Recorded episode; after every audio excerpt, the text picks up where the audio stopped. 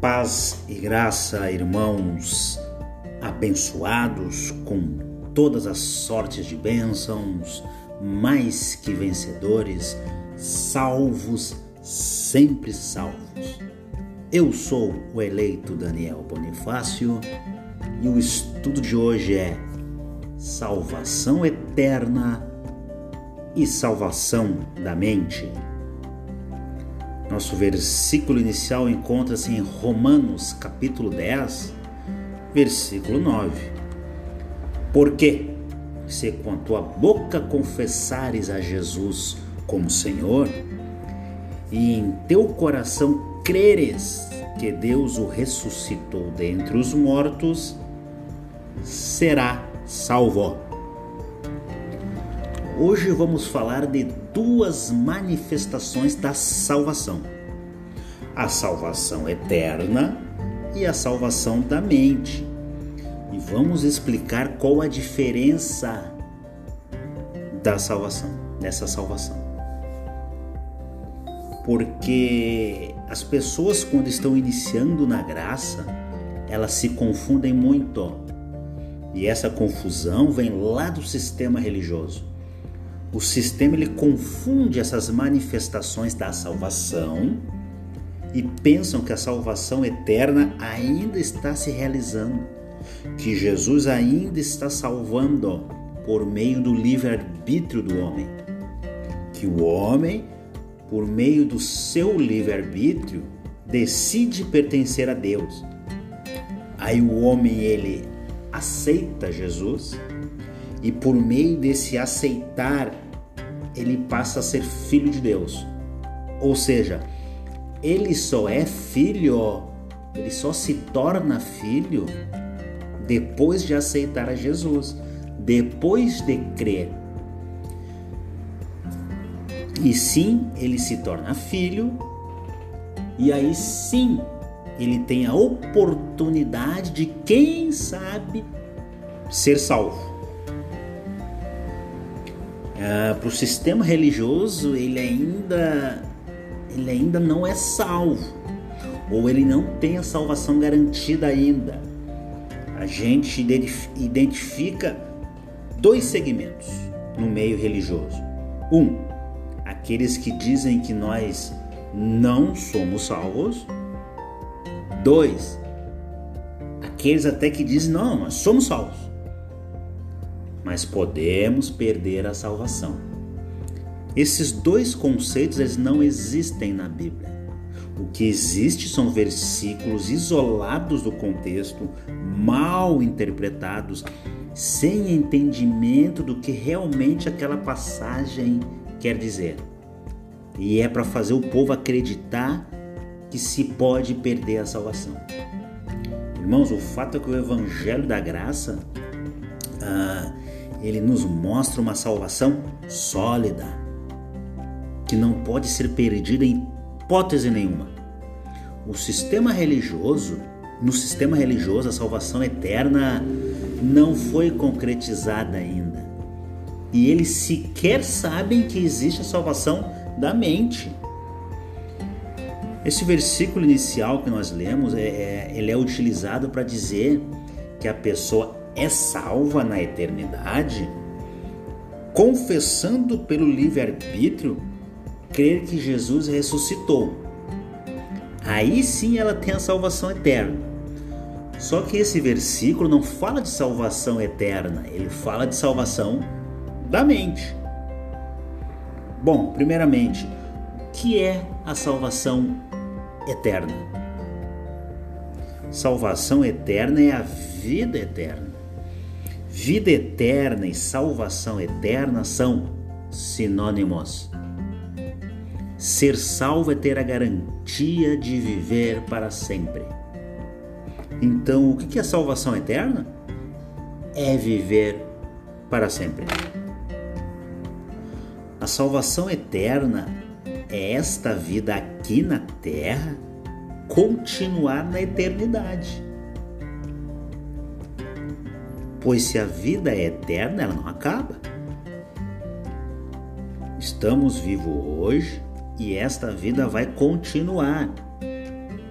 Só que ela vai continuar não só num, num corpo de carne, ela vai continuar num corpo glorificado. E a alma não terá mais as mazelas da carne. Porque a nossa alma, a nossa mente, a nossa psique recebe influência das duas naturezas, da carne e do espírito. Eles lutam, como ensina o apóstolo Paulo. E o campo de batalha dessa luta, aonde é que é? É na nossa mente, no nosso psique, na nossa alma. Como no reino de Deus carne não pode entrar, tudo que nossa mente recebeu de influência da carne, tudo fica aqui na terra. A alma vai ser restaurada. Existe promessa para restauração da alma. Eu, particularmente, desconheço promessa que fale de uma nova alma. Mas existe promessa para restauração dessa alma que Deus nos deu. essa vida atual ah, que nós vivemos ah, é eterna. O que vai mudar é o ambiente que vamos viver.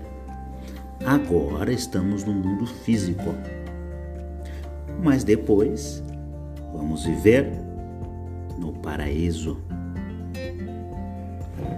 E vai mudar também a nossa habitação a promessa de uma habitação nova, não de uma alma nova.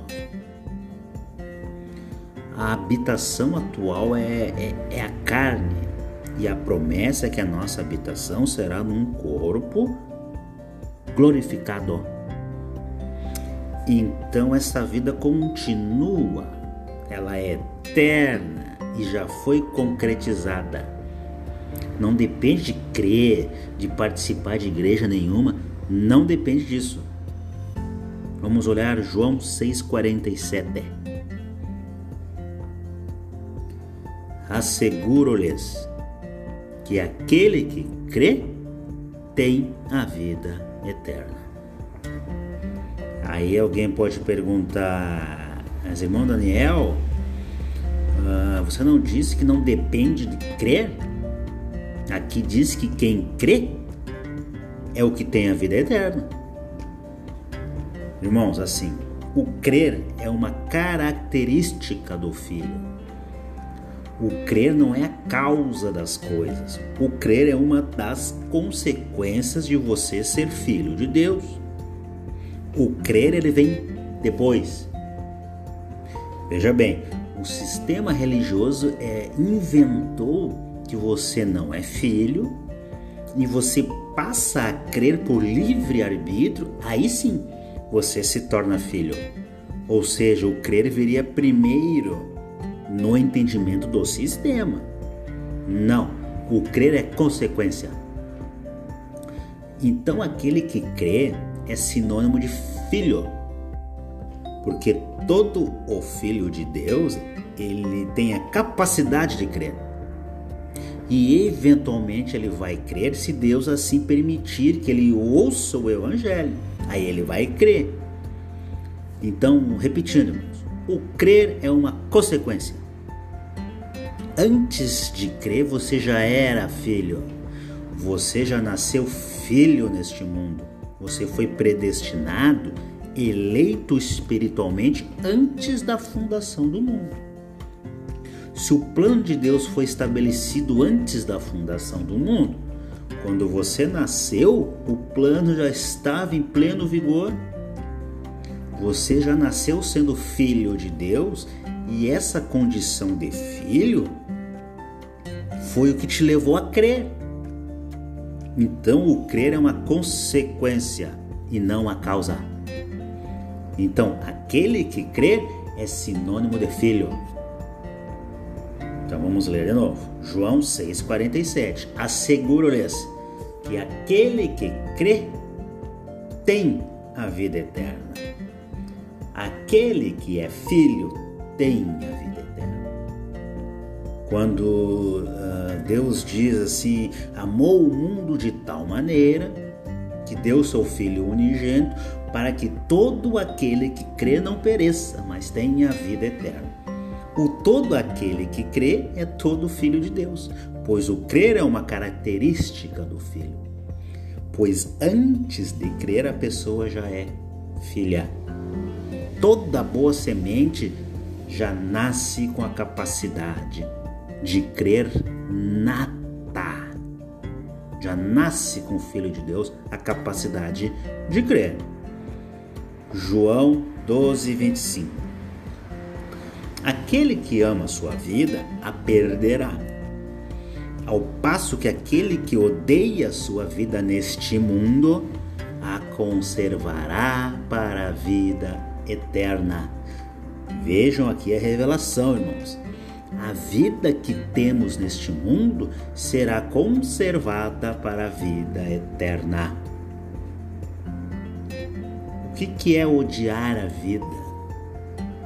Que Jesus fala aqui. É não ter prazer nas coisas do mundo, é não buscar prazer nas coisas materiais, não se apegar às coisas materiais. Ah, o Paulo diz, né, olhai para as coisas que são do alto, não para as coisas que são daqui da terra.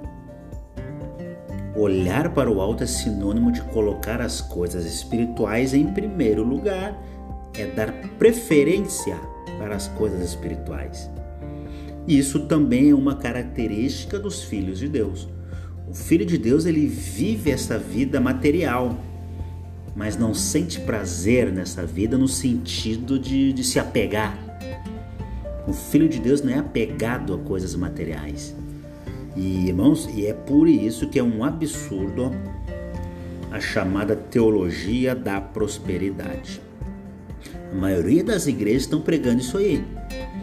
Essa teologia faz o filho de Deus ficar apegado às coisas materiais, ao contrário do que Jesus fala. A pessoa só se acha que ela é abençoada porque conseguiu um bem material e conseguiu um carro, dinheiro, riqueza. Não, o Filho de Deus vive essa vida da melhor maneira possível, obviamente, mas não tem prazer, porque ela sabe que é passageira essa vida. Você não tem apego aos bens materiais. Você tem bens? Amém. Não é errado você ter bens materiais, desde que você não se apegue a eles. Desde que você não coloque eles em primeiro lugar, acima do reino de Deus. Jesus falou: buscar primeiro o reino de Deus, colocar o reino em prioridade. Então, odiar a sua vida não é viver com ódio, se detestar, detestar estar vivo. Não. O sentido aqui é o não apego às coisas materiais, não apego a esta vida. Porque, irmãos, uh, vamos pensar. Quando essa vida biológica acaba, os bens ficam tudo por aí. A pessoa se apega a carro, a dinheiro, a bens, ela morre, fica tudo por aí não ajunteis tesouros na terra. Então, o sentido de Jesus falar uh, aquele que odeia a sua vida é no sentido de não se apegar a esta vida.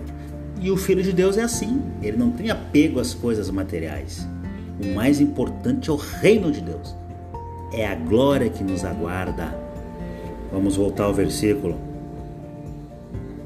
João 12, estamos em João 12, 25. Aquele que ama a sua vida a perderá, ao passo que aquele que odeia a sua vida neste mundo a conservará para a vida eterna. A vida neste mundo a conservará para a vida eterna. A promessa do Senhor é a vida eterna. É você viver para sempre. Você está vivo hoje e vai seguir vivo esta vida. Nós acabamos de ler. Isso é vida eterna. É não morrer mais.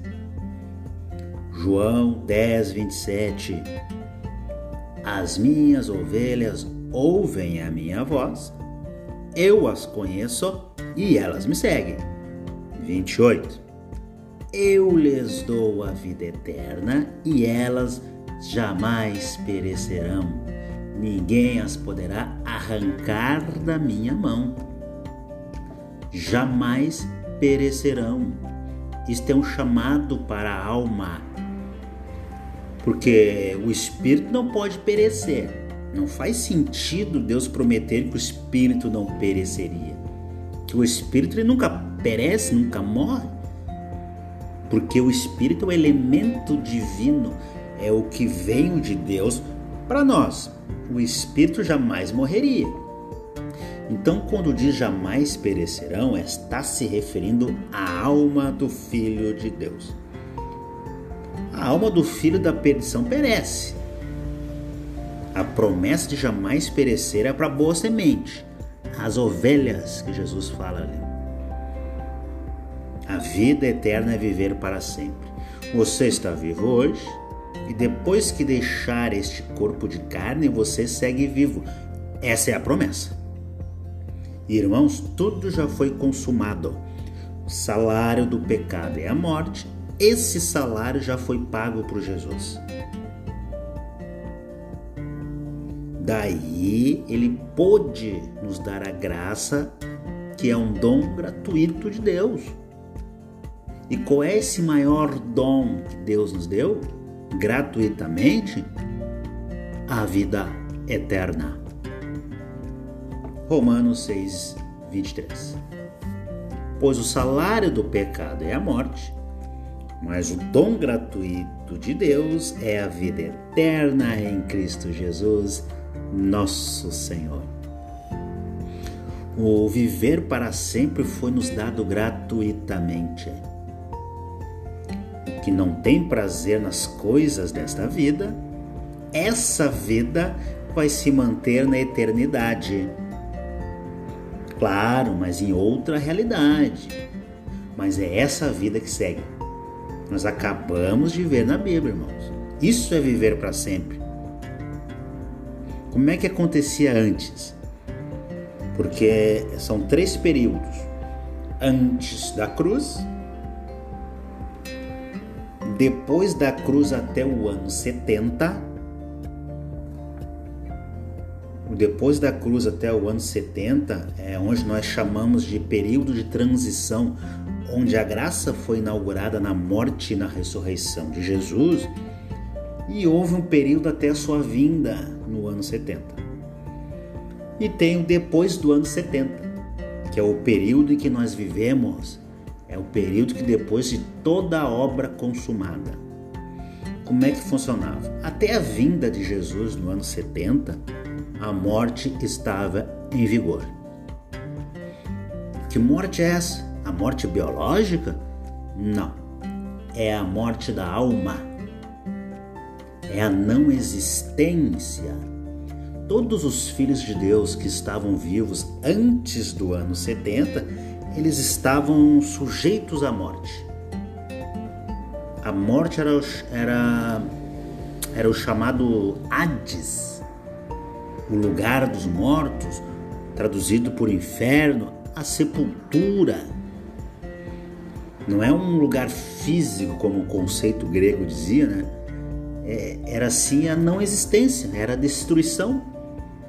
Então todo filho de Deus, antes do ano 70, estava sujeito à morte, estava sujeito ao Hades, à sepultura, era para onde o Filho de Deus ia. A morte ah, não é a morte biológica, porque as pessoas pensam assim, ó. Mas irmão Daniel, se a morte acabou, por que que eu vou morrer? Por que que as pessoas morrem? Irmãos, essa morte ah, ela é prevista porque Deus havia sentenciado Adão Adão é a carne, é a matéria. Adão não é a alma. Adão é matéria. E essa matéria que nós temos é uma herança de Adão.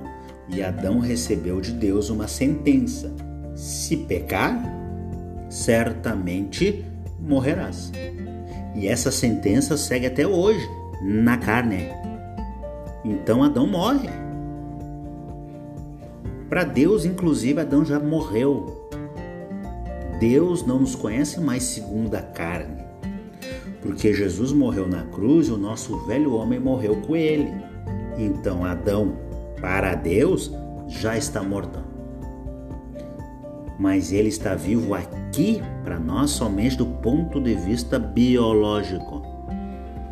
Então a sentença que Deus deu para Adão continua: Adão morre. Adão tem que morrer. Só que o filho de Deus não é Adão.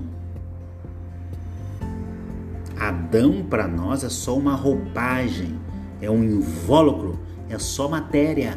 O filho de Deus é triúnico. Ele é mais do que Adão.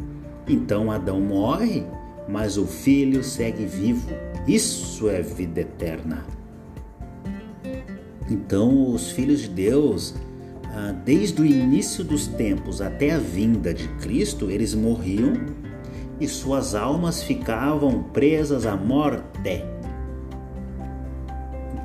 O espírito voltava para Deus, conforme é, Eclesiastes 12, 7. O espírito sempre voltou para Deus, mas a alma ia para a não existência e o corpo ia para o pó que Jesus fez no ano 70 com a ressurreição dos mortos? Jesus ele arrebatou os filhos de Deus das mãos da morte. Isso aqui foi o arrebatamento, a retirada dos filhos de Deus das mãos da morte. Ele retirou os filhos de Deus do Hades, do inferno, da não existência. Esse foi o arrebatamento quando Jesus voltou, ele pôs fim a esta morte. O Adão continua morrendo, o corpo vai para o pó, mas o Filho de Deus, que não é Adão, segue vivo. Entenderam, irmão, o que é a vida eterna? Jesus, na sua vinda, acabou com a morte para os filhos de Deus. Então, os filhos de Deus ressuscitaram no ano 70 e adquiriram a promessa do corpo glorificado. Então a vida eterna já é uma realidade. Não era até o ano 70. Nós que nascemos e vivemos depois do ano 70, para nós não existe ressurreição. Porque para nós não há morte, só ressuscita quem morre. Para nós, não tem mais morte. A morte acabou no ano 70. Então, quando este corpo biológico morre, a sua vida segue viva. Só que um outro corpo, um corpo glorificado. Esta é a promessa de Deus. Então, irmãos, resumindo, quem viveu antes do ano 70, antes da vinda de Jesus, e morria biologicamente, a sua alma ficava presa na morte, no Hades, na não existência, até que Jesus voltasse.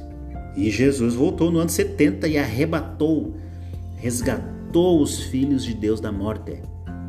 Então as almas dos filhos saíram da não existência e passaram a existir de novo, só que num corpo glorificado. Salvação eterna é viver para sempre vamos constatar que a morte, hum, na época de Paulo, ou seja, antes da vinda de Jesus, ainda estava em vigor. 1 Coríntios 15, 26. Ora, o último inimigo a ser destruído é a morte. Era o último inimigo que seria destruído. Quando que esse inimigo foi destruído? Na vinda de Jesus. Ele veio e acabou com o Hades, com a não existência, com o inferno. Na época de Paulo, eles estavam vivendo bem o período da transição, da ressurreição até o ano 70. Era o período onde a morte ainda estava em vigor. O único que havia ressuscitado era Jesus. Colossenses 1:18. E ele é a cabeça do corpo, da igreja. é o princípio primogênito dentre os mortos, para que em tudo tenha preeminência, a supremacia. O Senhor ele foi o primeiro a ressuscitar. Ele ressuscitou, ah, mas a morte continuou em vigor para os outros filhos de Deus. Era preciso que o período transitório acontecesse, era necessária essa transição, até que no ano 70 tudo se consumou. Aí o último inimigo fora destruído no ano 70. O Hades acabou. Os filhos de Deus, as boas sementes, os salvos sempre salvos, ressuscitaram para a glória. E nós, nós depois do ano 70, ah, nós não passaremos por um processo de ressurreição, porque nós jamais estaremos em condição de morte. A morte para nós é só biológica, porque é natural que aconteça, mas o filho segue vivo. Entender o que é salvação, o que é vida eterna, no ano 70 se concretizou tudo. Agora, depois da salvação eterna concretizada. O que existe hoje é a salvação da mente, da alma. Todos os filhos de Deus já nascem salvos, sempre salvos da morte. Porque não existe mais morte, só a morte biológica. Mas isso é outra coisa. Não existe mais a morte para o filho de Deus. O filho de Deus ele nasce com a obra concluída, com o Hades destruído, o inferno acabou e não existe mais. Então, o que acontece? A boa semente já nasce salva eternamente, salva da morte. O que acontece agora é a salvação do entendimento. É o resgate do Filho de Deus dos enganos Hoje nós não pregamos para salvar alguém para a eternidade ou para salvar alguém da morte eterna. Não, não. Se é filho de Deus, ele já é salvo da morte eterna. A nossa pregação hoje é para que o entendimento da ovelha seja salvo. Porque ele sendo filho, com a pregação ele vai crer pois o crer é uma característica do filho. E é através desse crer ele se submete à justiça de Deus. Ele consegue servir a Deus em espírito e em verdade. Ele consegue se submeter à graça, viver o que a graça proporciona. É para isso a nossa pregação hoje em dia. Vamos ver o contexto de Romanos 10 que apesar do sistema religioso dizer que Romanos 10, eh, Romanos 10 uh, ah, está falando de salvação eterna, na verdade está falando de salvação da mente. Romanos 10, 10, 1. Irmãos, o desejo do meu coração e a minha oração a Deus pelos israelitas é que eles sejam salvos. Paulo queria que os israelitas fossem salvos. Ele está falando da salvação eterna? O sistema religioso diz que sim. E a Bíblia? O que, que diz? E o contexto? O que, que diz? 2. Pois posso testemunhar que eles têm zelo por Deus mas o seu zelo não se baseia no conhecimento. Um zelo, como dizem outras versões, sem entendimento. Ou seja, o que, que Paulo está dizendo? Eu quero que os israelitas sejam salvos dessa escravidão religiosa, desse zelo que eles têm, mas debaixo da lei é um zelo sem entendimento. Note que Paulo não está falando de salvação eterna, está falando de salvação no entendimento, na mente, na alma. Porque a salvação eterna os filhos daqueles já tinham. Ainda que eles estivessem no período de transição, eles já tinham a garantia de que quando Jesus voltasse, eles sairiam da morte eterna. Eles estavam à mercê do Hades. Mas a promessa era que Jesus voltaria e acabaria com a morte. 3. Porquanto, ignorando a justiça que vem de Deus, veja bem, irmãos, ignorar é não saber, é não ter conhecimento de alguma coisa. Percebeu que Paulo está falando de entendimento? A salvação que ele queria para os israelitas era de conhecimento. Porque Paulo sabia que o Filho de Deus, o salvo sempre salvo, já estava com a salvação eterna garantida. Paulo queria que os hebreus tivessem a salvação de suas mentes. E, procurando estabelecer a sua própria, não se submeteram à justiça de Deus. Por quê? Por falta de conhecimento, por ignorância. 4. Porque o fim da lei é Cristo para a justificação de todo que crê. Olha aí, alguém pode falar, né? Para ser, justi ser justificado tem que crer. Não. Tem que ser filho. O crer é uma consequência de ser filho e não ao contrário como o sistema religioso prega. Tanto que a justificação ela vem pela ressurreição de Jesus. Vejamos, Romanos 4, 25. O qual foi entregue por causa das nossas transgressões e ressuscitado para nossa justificação. A justificação veio pela ressurreição de Jesus. O crer é uma consequência. Você é filho, você eventualmente vai crer. Voltando para o contexto de Romanos 10, para você entender que a questão aqui é a salvação da mente.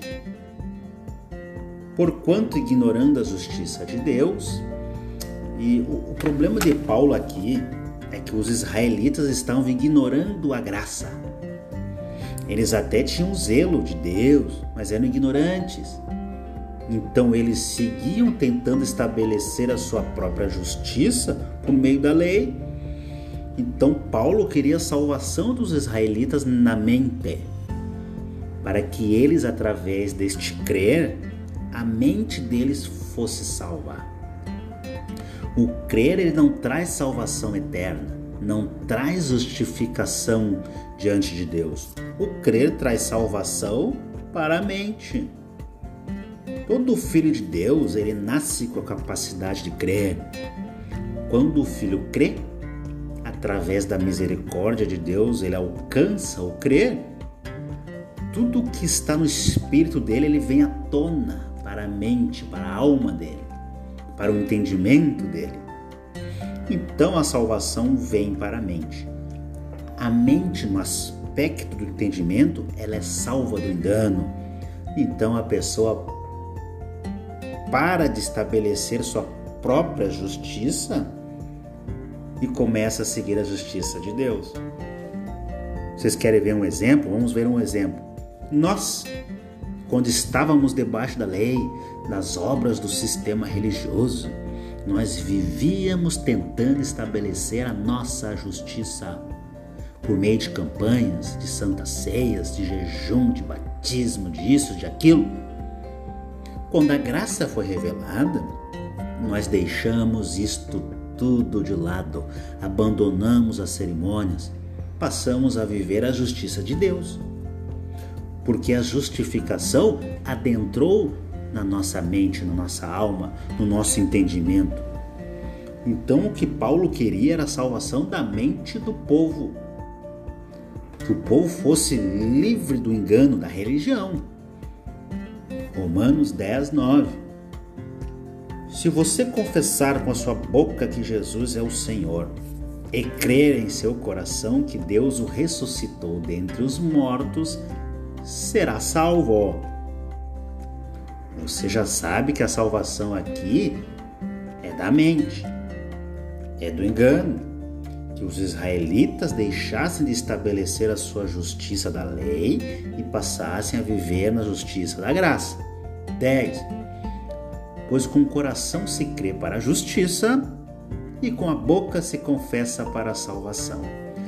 Então você, quando crer em Jesus, você automaticamente se submete à justiça dele. E quando confessa com a sua boca, a sua mente está salva da lei, da religião, do ateísmo, das filosofias humanas, enfim, de tudo isso. 11. Como diz a Escritura, todo que nele confia jamais será envergonhado. Outras versões dizem: aquele que crê não será confundido. Ah, no grego, a palavra traduzida por envergonhado ou confundido, é, ela tem o sentido de que a pessoa que ficou envergonhada é porque foi enganada. A pessoa se sente envergonhada por ter sido enganada. No grego, esse é o sentido. Ou seja, quem nele confia não vai mais ser enganado. Irmãos, entendam que a salvação que Paulo fala é a da mente.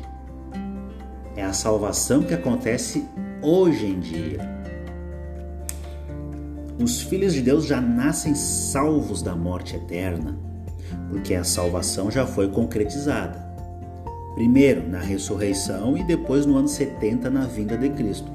Ponto final quanto à salvação eterna. É isso? que acontece é que a mente do Filho de Deus ela precisa alcançar o entendimento que só vem pelo Evangelho da graça. Não tem outro Evangelho. Então, existem muitos irmãos que estão por aí nas denominações que são filhos de Deus, boas sementes, que já são salvas da morte, mas a mente deles está no engano. Então há muitos filhos de Deus nas igrejas pentecostais, no catolicismo, no espiritismo, na macumbaria. Só que a mente deles está no engano, que a carne trouxe este engano para eles.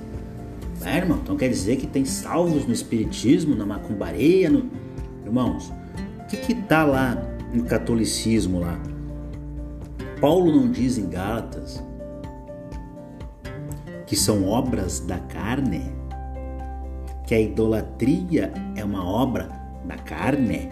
Então, quem está lá no catolicismo, na idolatria, é a carne do eleito, irmãos. E o Evangelho diz que nós não conhecemos mais ninguém segundo a carne. Na macumbaria, então quer dizer que tem eleitos na macumbaria? Tem. O que, que... Paulo não diz que a feitiçaria não é uma obra da carne? Quem está na macumbaria lá, irmão, é a carne. E nós não devemos conhecer mais ninguém segundo a carne, a mente dela que está no engano. Elas são salvas da morte eterna, mas a mente delas não foi salva. Alguém pode perguntar, mas em graça então, para que nós temos que pregar? Nós precisamos pregar? Então tá aí o exemplo, é para isso que nós pregamos, para tirar o filho da macumbaria, do catolicismo, do ateísmo, para que ele não morra sem esse conhecimento. Porque se ele morrer uh, biologicamente falando, sem esse conhecimento, ele vai ir para a eternidade. Ele é salvo, mas não vai ter galardão, porque não conquistou nada aqui nessa vida. O galardão é para quem faz o trabalho nesta vida. Na eternidade você recebe a recompensa. Os filhos que morrem sem este conhecimento são filhos, são salvos eternamente, só que não terão galardão, pois não tiveram o privilégio de conhecer a graça aqui na terra. Então, irmãos, glorifique a Deus pela palavra da graça, irmão. Pois a palavra da graça te trouxe entendimento para você e te fez conhecer a verdade ainda nesta vida. Você já nasceu livre da morte eterna e ainda teve o privilégio de ter a salvação alcançada em sua alma. Então, irmãos, a pregação hoje é para a salvação da mente. É a salvação eterna. Nós pregamos para salvar a mente daqueles que já são salvos da morte eterna. Infelizmente, todo, nem todos serão salvos na mente, mas lutamos para que o máximo possível sejam salvos. Veja qual é a nossa luta, a nossa pregação. 2 Coríntios 10, 4 Pois as armas da nossa milícia não são carnais, mas poderosas em Deus para a demolição de fortalezas. Fortaleza aqui é uma figura de algo que foi implantado na mente. 5. Derrubando raciocínios e todo baluarte que se ergue contra o conhecimento de Deus e levando cativo todo pensamento à obediência a Cristo. Todo pensamento. Quando você prega a palavra, o Filho de Deus ouve e recebe o pensamento dele e é salvo e é levado cativo a obedecer a Cristo. Olha aí, irmãos, se não estamos falando de entendimento, de conhecimento. Então, irmãos, o nosso chamado para pregar a palavra não é para levar para a salvação eterna. Nós pregamos para que a palavra chegue ao entendimento do maior número de filhos de Deus possível, para que eles não sejam mais confundidos envergonhados pelo engano. Assim como Paulo, ah, que queria que os israelitas adquirissem conhecimento da graça, nós queremos hoje que os nossos irmãos saiam das religiões e dos enganos. Nós pregamos é para isso, ó. Todo filho de Deus já tem a salvação eterna, mas nem todos têm a salvação da mente. Então, irmão, não confunda salvação eterna com salvação da mente. O sistema religioso confunde aí fora.